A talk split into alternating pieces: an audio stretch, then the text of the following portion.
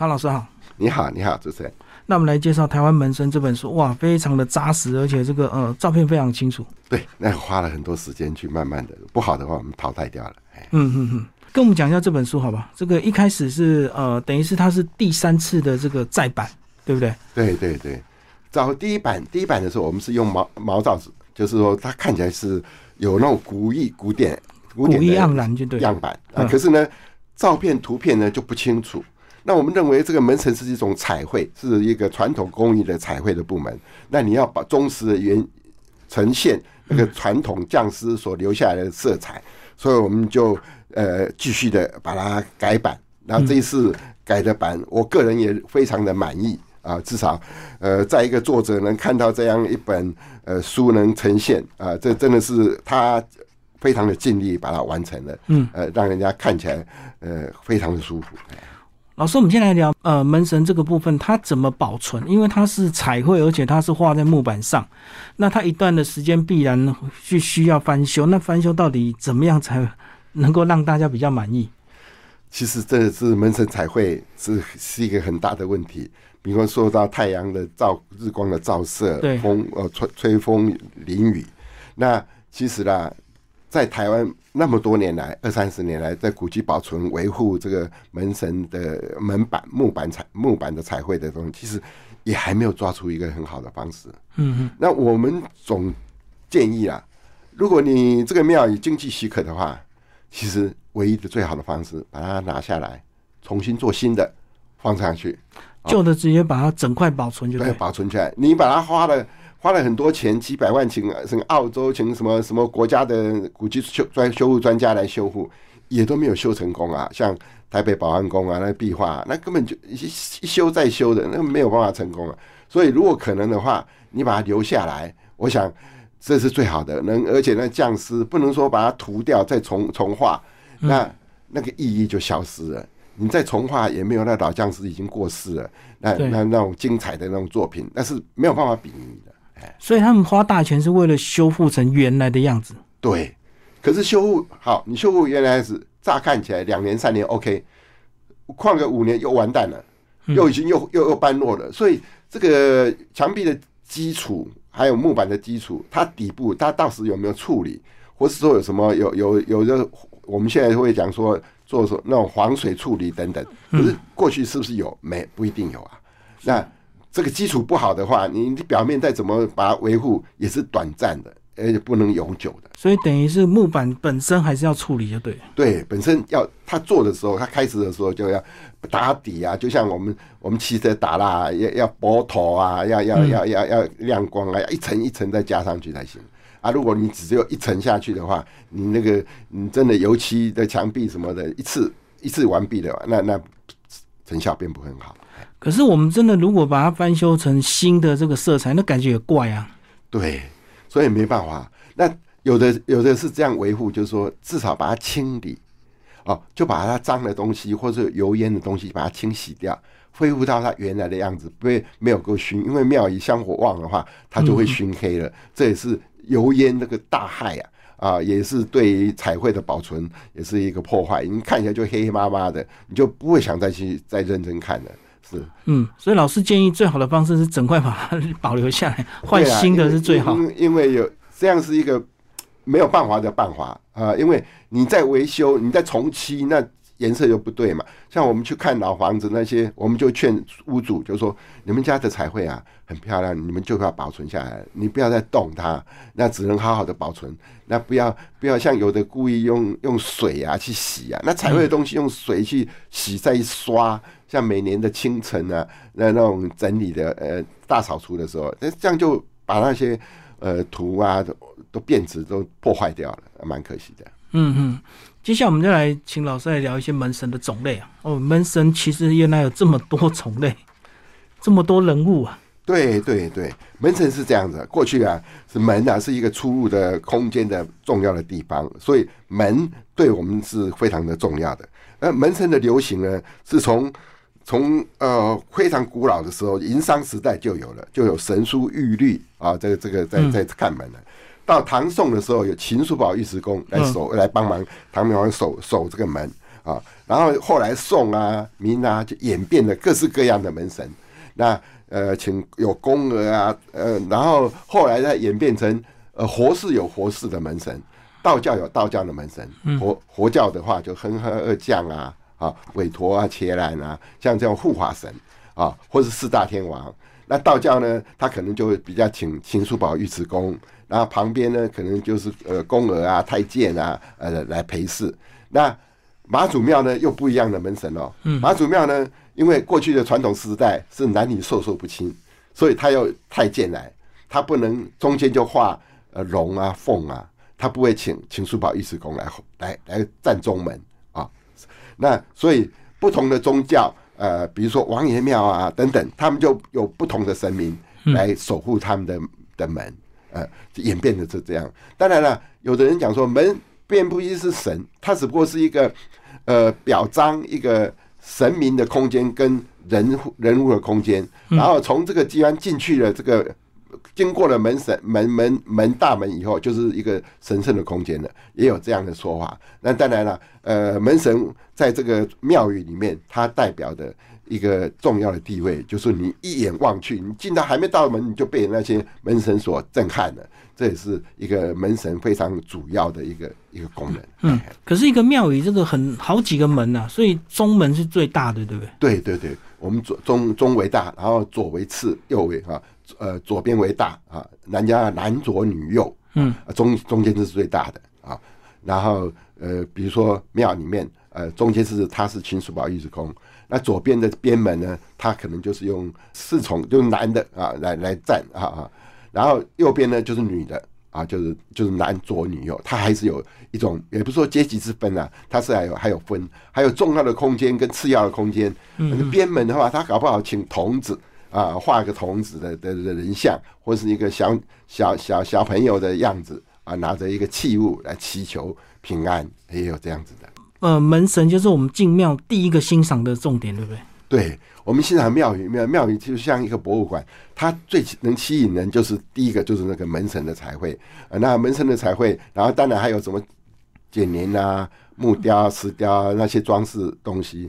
可是门神，你如果一看，尤其那画的好的那个门神呢，他眼睛好像在瞪着你一样。嗯，那我们讲说四顾眼，你走到哪个角度，他都他都他都凝视着盯着你在呃盯着你看，所以表示他很画的很传神，很成功。那那你就会觉得哇，你进到这个庙，就好像有有一种威威严、很严肃的那种气氛，那种氛围就营造出来了。那门神才会大概从什么时候才开始有工匠会去提他的名字？哦，是这样子。在呃日治时期以后才慢慢有，可是他也没有正式的提，他可能会在那个件套哦件套或者什么它的小地方啊，一个装饰的地方提几个字。那有的庙宇的呃主持者，他们会认为说你不要跟我提字，也有这样的情形。那当然后来会提字的东西，就是说尊重说这位师傅呢，他是很有名的。我请了这个，我花了很大的钱来邀请他，所以要让他要落款，大家要打 打知名度，也不是说打他的知名度，打打庙自己的知名度，所以他肯肯允诺了。像过去的所谓的陈义峰啊，台南的匠师潘丽水啊，那人家讲哦，我家我们的庙里有潘丽水的作品，就就非常的有名啊，叫他们有这样打知名度，所以也是一种商业行为广告了。那过去门神很难得去找到，所以我们这个这个资料的搜寻，我们这个书里面有把它。的画作的年代，还有画师的名字，还有它的尺寸，把它标明上来。另外，我们还有一个特点，就是说，我们把它写那个这个庙到底是主祭神是什么？比如说，它是天上圣母，啊啊啊，然后我们妈祖庙啊，天上圣母妈祖庙，那妈祖庙呃摆了什么样的门神？我们把它把它分析出来啊，这。这也是，然后每个门神呢还蛮辛苦的，要拿个尺啊去量尺寸，哦，然后让人就知道说这个庙到底它规模是不是很宏大哦。门只有你看门多大，你就知道哇，这个庙一定很高耸啊，就是这样子做一个记录啦。哎。可是以前庙不是都会分一半，然后两个师傅较劲盖庙，然后大家比手艺，那门会不会切一半？有啊，也有啊，各画一边啊。对对，就像那个啊，我讲到这个大溪啊。有有有有一栋庙宇，然后呢也是这样对镜的。哦，就是左右他们当然了，左右分两个师傅比赛，主要是他们要赶工时，然后二呢，就是要看他表示他的技技术高超。嗯。如果说你给人家评审以后认为说，哎，左边的比较好，或者右边比较好的时候，他会可能还多有奖金。嗯。那有时候有人闽南话有一句哦，呃，输人唔输丁啊。啊，啊，输丁拍画面，像这样子，他拼场，所以要拼的要很美很好看，所以他们就会卯足了劲里面去画这个门神。那当然了，呃，这个时代比较没有那么流行啊。可是，在民国二三十年、三四十年的时候呢，他们都很多的庙宇都保存了这种比赛的呃竞技的一个趣味。那你可以看到很好的作品。那很可惜，因为彩绘的东西呀、三十年一小修，五十年一大修，对就把它修掉了。呃，有些啊好东西没有就是没有了，蛮可惜的。所以这样讲，我们看到那个李梅树的那个祖师庙的铜雕，反而是很惊艳的作品。因为他接过西西方的美术思想，所以他认为是像像西方的这种永久长存的做做法。然后他用这种铜雕也是创创举啊，在在台湾的庙宇，哎，第一个有人用这种这样，但西方是有的。那那比如说台北市龙山寺的那个铜的龙柱也是一样，可是台北市龙山寺的铜龙柱呢，后来台湾其他的地方呢，还还没有被影响到。同样的铜龙铜雕的门神呢，因为它的色彩没有那么丰富，没有那么它虽然可以。耐久，对啊，可是可是也少人用啊。如果用铜雕，他是不是就会希望游客尽量去摸啊，越摸越亮？可是还要看摸什么部位啊？比如说人家摸狮，如果以狮子来说，摸头啊，在西方要摸某个地部位啊，嗯，那那问题是只有那个地方亮也没有用啊，所以所以现在为了说它要有立体感，那目前比如说在澎湖也很多的比较有钱的庙，他们要彰显他们家有钱，他们就用这种木雕雕刻成立体感，嗯，门神再不是这种彩绘的平面了。是浮雕是。浮雕的，嗯，那浮雕的感觉，呃，在我们做研究的来说，它的指甲呃没有匠气，它匠气比较深，就是说比较呆板啊。我们开玩笑叫做像木头人一样，比较死板。可是彩绘门神呢，它就蛮活，很鲜活，它好像一个人站在你面前一样，因为它有地看、光影、眼神。那木雕的东西，你怎么样去把它？虽然重新也表面也有彩绘，那感觉还是不一样的。嗯没有彩绘门神的呃精彩。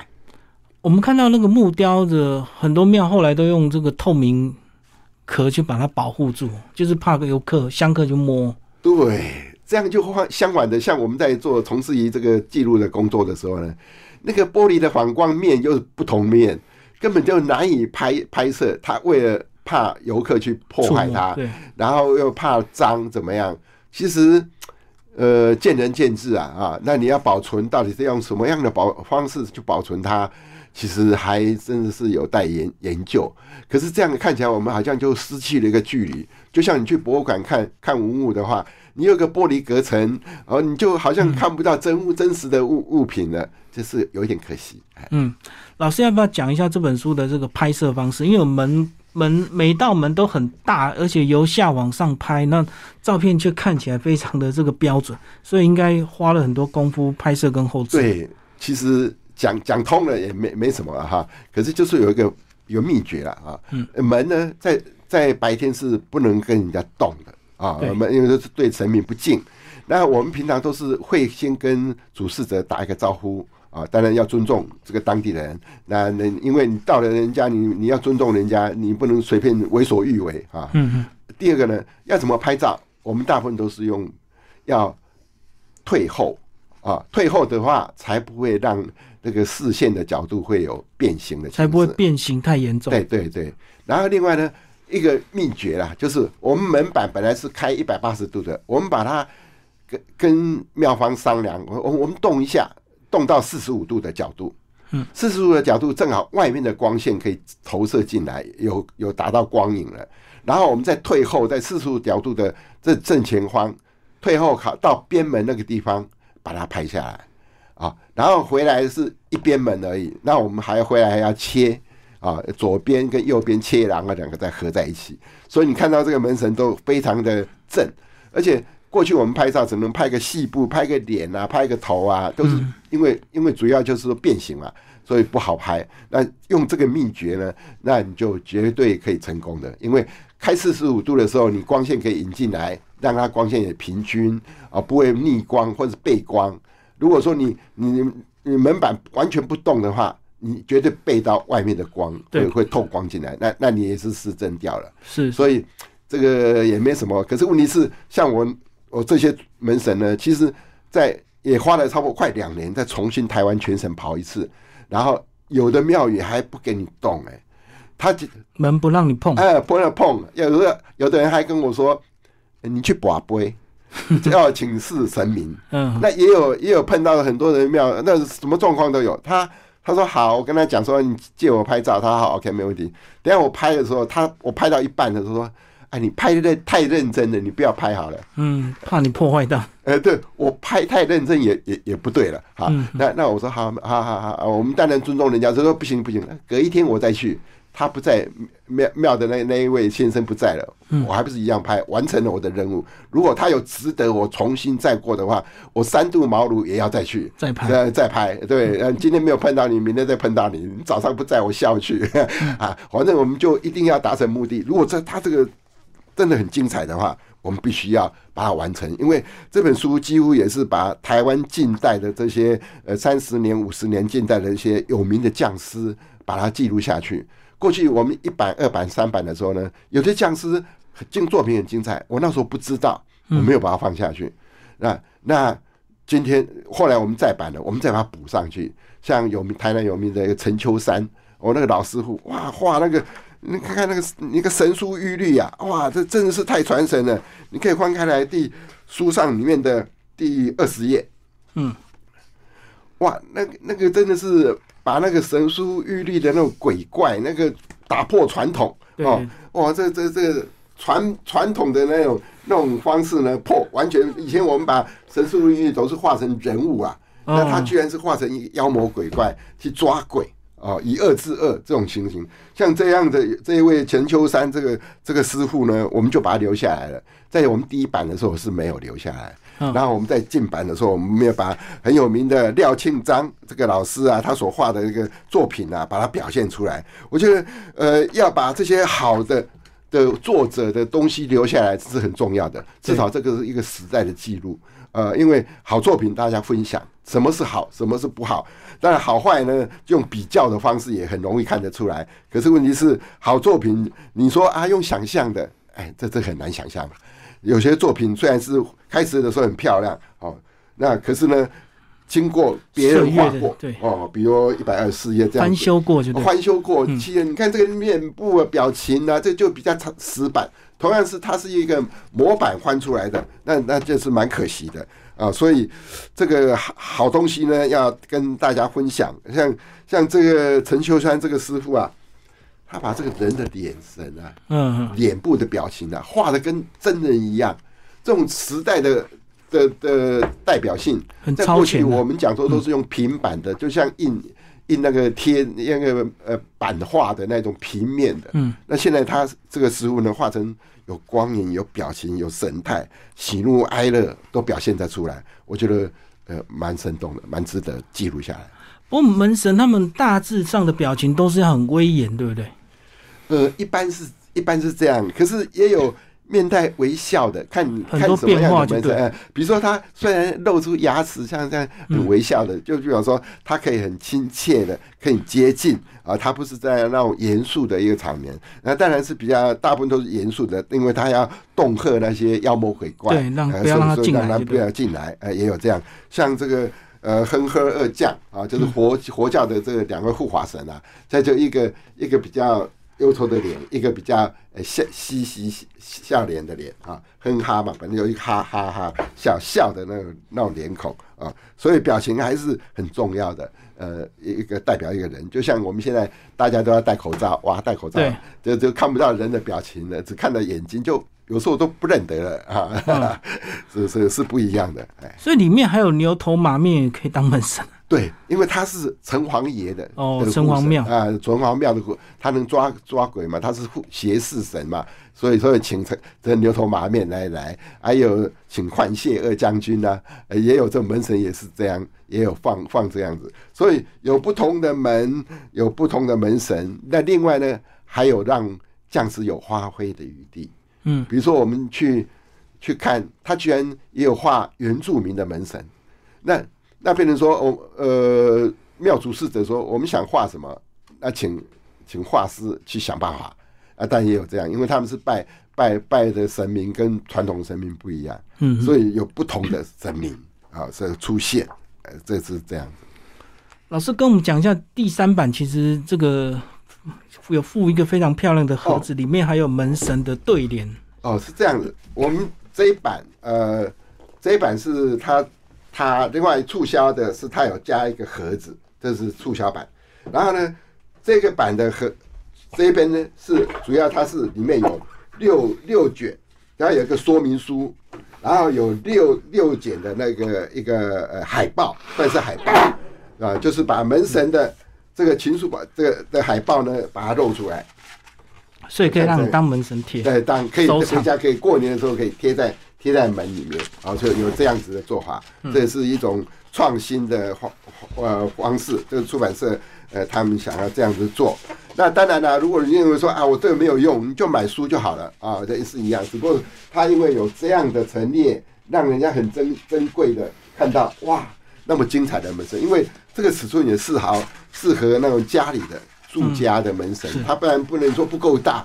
不然这个庙才有很大的门神，对而住家的门神，哎，OK 了。那他们也是有心啊，把这些好的东西、珍贵的东西，把它把它留下来，让人家人可以够分享。然后他这个好像一种叫开卷有益的那种东一个开卷的一个书啊书册，还有这个呃里面有说明啊，这个谁画的啊等等啊，什么意思啊，这样画画出来，这是另外一个。呃，有趣的啊，当然了，也是出版社的一个呃创意啦，应该是是这样讲。哎哎，我觉得最后索引很重要。这个听众朋友如果有兴趣，可以照索引去找这些庙的来欣赏，不管是透过这个门神的种类，或者是庙的这个画师的名字。对，我觉得后面的东西也是要尽量整理。如果说你不懂，你说哦，台北保安宫有什么有什么哦，住址在哪里，你就可以谈，因为这个都是大部分都是公开的，庙宇大部分都是公开的，所以是没关系。那如果说你要找潘丽水的作品，我们这里也有作者的索引，对就把潘丽水啊，在第几页有这个照片，呃，你就可以把它翻页出来。所以这个索引啊，这个也是蛮重要的。还有我们这我们这个每一位门神呢，都有记住呃大约的呃画作的年代。所以你可以看到什么是老画老的作品，什么是近代的作品哦。我想我们可以从这个书里面一目了然啊、哦。我想这是一个很好的工具书啦。我不是说是很漂亮的书，可是是一个工具书，呃呃呃嗯嗯精精致漂亮，然后它居然也是有到达三百六十几页嗯，哦，还还很厚重、很扎实的一本书，是值得。值得去推荐的呃一本书，嘿，好，今天非常谢谢康老师为大家介绍台湾门神猫头鹰文化出版，谢谢。谢谢谢谢主持人，谢谢。